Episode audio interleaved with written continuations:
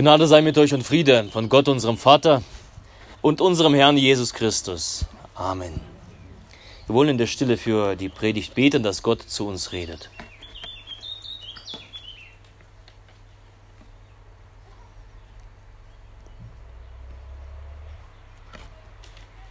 Herr, dein Wort ist meines Fußes Leuchte und ein Licht auf meinem Wege. Amen. Ich habe meine Predigt genannt der andere Weltenhalter, der andere Weltenhalter. Und ich beginne mit einer kleinen Geschichte. Kennt ihr Atlas? Atlas. Wer kennt Atlas? Ja, der Hannes war der Erste. Der Atlas, also nicht der, in, der, in der Schule, wo man die Länder drauf betrachten kann, also der, die Weltenkugel, nein, sondern ich meine den Atlas, diesen Kerl, der eigentlich diese Weltenkugel auf seinen Schultern trägt. Das können wir ja sehen auf unterschiedlichen Bildern oder wenn wir in Museen sind oder in Bibliotheken sind. Da ist dieser Kerl mit großen Muskeln und er trägt diese Erde auf seinen Schultern. Eine Person aus der griechischen Mythologie, ein Titan. Warum trägt er das? Warum macht er das? Nicht, weil er Spaß daran hat, sondern er ist ein Titan im Krieg gegen Zeus, war er beteiligt und Zeus bestraft ihn und er muss fortan dieses Firmament, den Himmel auf seinen Schultern tragen, so dass er keinen Blödsinn macht.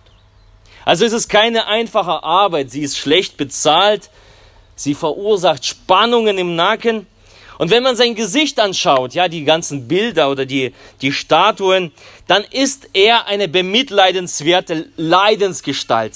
Das Gesicht ist voller Leid, man kann ihm das abspüren und er kann einem Leid tun.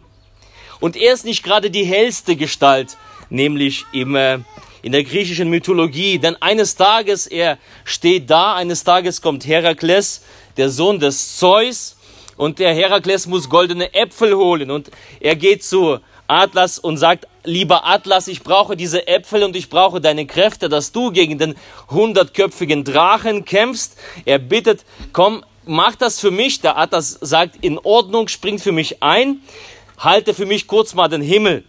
Und der Herakles geht unter den Himmel, Atlas geht los, geht auf diesen Deal ein. Er holt die Äpfel und dann merkt er, hey, die Freiheit ist so toll. Genial. Und dann kommt er zu Herakles und sagt, lieber Herakles, bleibe du an meiner Stelle, ich mache mir ein einfaches Leben. Da, der Herakles, der schlaue Herakles, er steckt in der Klemme, was soll er machen? Dann spricht er zum Atlas, Atlas, du hast den besten Job der Welt, ja? Und den würde ich für dich total machen und ich freue mich, diesen äh, Job für dich zu übernehmen, aber kannst du mal ganz kurz diesen Himmel für mich halten, damit ich meinen Umhang ordne und so Stoffpolster auf meine Schultern lege. Der Adler sagt, natürlich kann ich das für dich tun und ist alles kein Problem. Er stellt sich unter den Himmel. Ja, und Herakles ist äh, weg äh, und mit seinen Äpfeln, mit der Beute wieder davon. Also eine kleine, kleine Exkurs in diese griechische Mythologie und in diese bemitleidenswerte Persönlichkeit Atlas, der die Welt tragen muss. Aber diese Mythologie mache ich nicht einfach nur, weil, weil es schön ist, die Mythen zu lesen, die griechischen Mythen, sondern weil es sehr aussagekräftig ist für diese Welt. Atlas ist nämlich so ein Sinnbild für Jammer, für Qual und für Trübsal. Und eine Welt, die auf solchen Schultern lastet, getragen wird, kennt keine Ruhe. Sie ist in permanenter Gefahr, durchgeschüttelt zu werden, weitergereicht zu werden, denn es ist ja ihm nicht am Herzen, das zu tragen, runterzufallen. Sie ist in Gefahr, zerbrochen zu werden. Und diese Beziehung zwischen Atlas und der Weltenkugel ist ein Bild für unsere Welt. Unsere Welt, in der wir leben, wird durchgeschüttelt. Und wenn, wenn ihr in die Nachrichten schaut, die Zeitungen aufschlagt, dann merkt man, ja, die Welt, die wird durchgeschüttelt. Sie wird weitergereicht von denen, die sie tragen. Leid, Gewalt, Angst und Unsicherheit und die Welt ist zu einem Spielball der modernen Titanen geworden. Wie die alle heißen, die ganzen Namen, Trump, Putin, sogar unsere Kanzlerin Merkel, der, der schicke und, und, und äh, äh, schöne Macron, wie die alle heißen. Auf ihren Schultern liegt unsere Welt und es ist nicht das gerade beruhigendste Gefühl, das sie auf ihren Schultern liegt. Und wenn du dich auf diese Schultern äh, verlässt, auf die Schultern der Mächtigen der Welt, dann begibst du dich in den Bereich des jammervollen Adlers. Wenn du suchst Stabilität, Sicherheit, Ruhe für dein Leben, dann wirst du dort nicht fündig auf diesen Schultern. Du wirst nicht Ruhe, Sicherheit empfangen, den, wenn die Welt auf den Schultern von Angela Merkel lastet. Das kannst du dir abschminken. Egal wie hoffnungsvoll diese Gestalten sind, wie, wie, wie hoffnungsvoll sie scheinen mögen, du wirst, wenn du dich darauf verlässt, du wirst nicht in diesem Land gut und gerne leben. Es ist nur eine Floskel. Es ist eine Lüge. Es ist eine Illusion. Der Einzige, der Einzige, auf den Verlass ist, wir haben von ihm gelesen, der ist der Herrscher über alles, Jesus Christus. Jesus, der zur Himmelfahrt seinen Platz als der Herrscher dieser Welt eingenommen hat, Jesus. Das ist der Einzige, in dem Sicherheit und, und ist und auf den Verlass ist. Und wir lesen heute in dem Predigttext davon, in der Offenbarung Kapitel 1, da schreibt Johannes von diesem Jesus, wie er ist. Und er hat eine Schau, er hat eine Vision, er blickt auf Jesus, er blickt auch in die Zukunft. Und, und äh, Johannes schreibt, Gnade sei mit euch und Friede von dem, der da ist und der da war und der da kommt, und von den sieben Geistern, die von seinem Thron sind, und von Jesus Christus, welcher ist der treue Zeuge, der Erstgeborene von den Toten und Herr über die Könige auf Erden. Ihm, der uns liebt und uns erlöst hat, von unseren Sünden mit seinem Blut und uns zu seinen Königen, Priestern gemacht hat, von Gott, seinem Vater, ihm sei Ehre und Gewalt und Ewigkeit zu Ewigkeit. Amen. Siehe, er kommt mit den Wolken, und es werden ihn sehen alle Augen und alle, die ihn durchbohrt haben, und es werden wehklagen um seines Willen alle Geschlechter der Erde. Ja, Amen. Ich bin das A und das O, spricht Gott der Herr, der da ist und der da war und der da kommen wird, der Allmächtige. Gott segne an uns dieses Wort.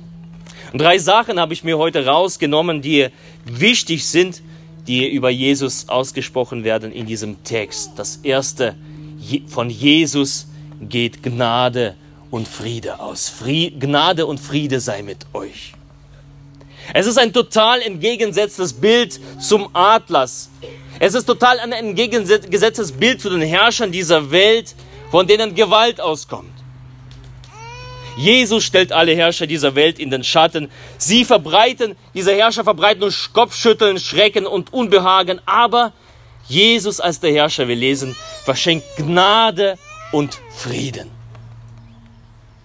Jesus übt Herrschaft nicht mit Gewalt aus, sondern mit seinem Frieden. Ja, und das, das Wort Friede im, im, im Griechisch, äh, im Hebräischen in der Bibel, Shalom, das bedeutet mehr als Friede. Das bedeutet das, wonach sich alle Menschen sehnen und was alle Menschen auf dieser Erde suchen, aber nicht finden können. Friede steht für Genesung, für Heil, für Wohlstand, für Zufriedenheit, für das Ruhen, für Glück, für Einklang, für Harmonie. Das ist alles Shalom. Und das hat Jesus. Und von ihm geht das aus. Der Friede ist nämlich das Polster, auf denen Jesus die Welt trägt. Und während das Adlers in die Knie zwingt, die Welt zu tragen, lesen wir in der Bibel von Jesus, seine Herrschaft, sie ruht auf den Schultern. Es ist eine Herrschaft der Ruhe. Was für ein wunderbares Bild. Die Herrschaft ruht, während alles andere tobt. Die Herrschaft von Jesus ruht. Jesus ist der Fürst des Friedens. Seines Friedens wird kein Ende sein. Von ihm geht keine Bedrohung aus, von ihm geht Segen aus. Der Ruhe für deine Seele. Er ist der Hirte unserer Seelen.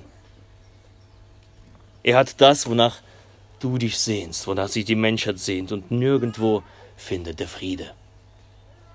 Und wenn du von dich und von ihm dich tragen lässt, bist du in guten Händen. Wenn du dich auf ihn verlässt, verlässt du dich auf vertrauenswürdige Schultern. Du darfst unter seine Herrschaft, wenn du mit ihm lebst, ruhen. Du darfst zu Atem kommen. Du darfst durchatmen in eine Welt, wo du atemlos wirst. Welch ein großer und zuverlässiger Weltenhalter, der auch mich hält und erhält.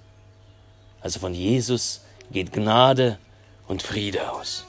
Der zweite Punkt, Jesus liebt und erlöst die Seinen. Jesus liebt und erlöst die Seinen. Ein Verspannter, ein Gebundener, der selbst unter der Last einknickt, kann nicht erlösen.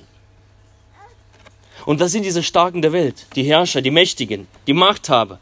Sie sind selbst gebunden in ihren Gedankenkonstrukten, in ihren Ideologien. Sie sind gebunden in den, können nicht über ihren Schatten springen. Sie sind zum Scheitern verurteilt und alle, die auf sie vertrauen, mit ihnen zusammen. Aber Jesus, er kann befreien. Denn Jesus befreite sich aus diesem Schatten. Jesus ist der als allererster Erlöste. Er stieg heraus aus der Macht des Todes. Er hat das hinter sich gelassen. Zu Ostern haben wir das gefeiert und wir sind immer noch in der äh, fröhlichen Osterzeit. Das feiern wir immer noch. Er schüttelte die Fesseln des Todes ab. Er durchbrach die Mauer zum Leben und er lebt von Ewigkeit zu Ewigkeit. Er hat kein Ende. Er ist nicht begrenzt. Er ist befreit. Er ist nicht gefangen. Er ist nicht abhängig. Und darum kann Jesus befreien.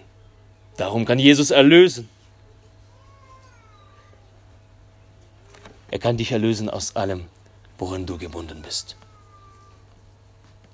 Aus Trauer, aus Sucht, aus der Selbstzentriertheit, aus der Sünde, aus der Schuld.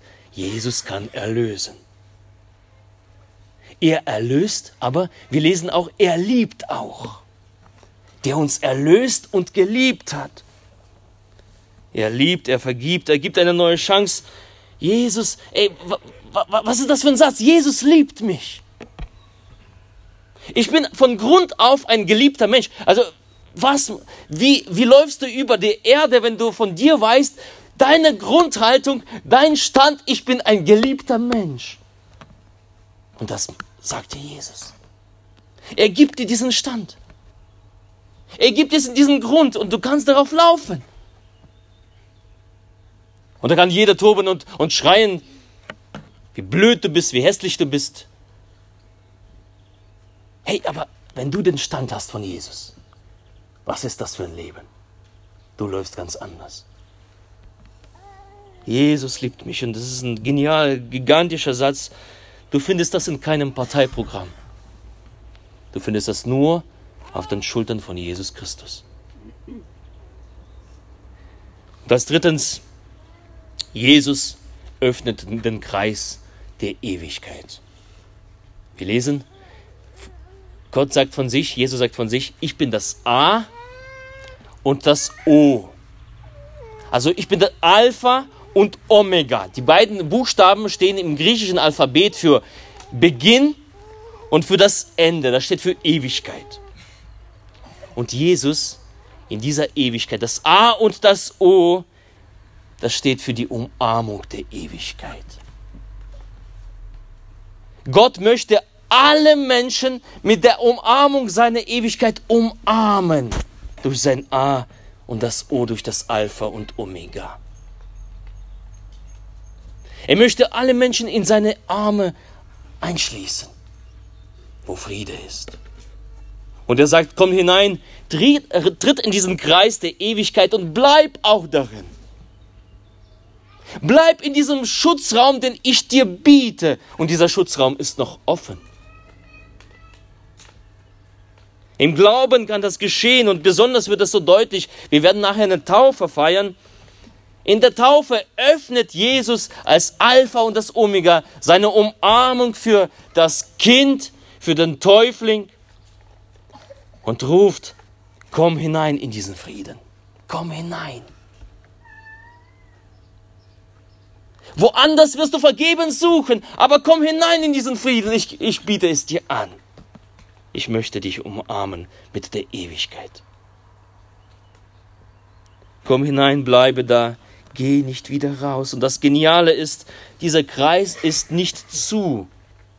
Es ist noch Gnadenzeit, um hineinzukommen. Diese Umarmung ist noch offen.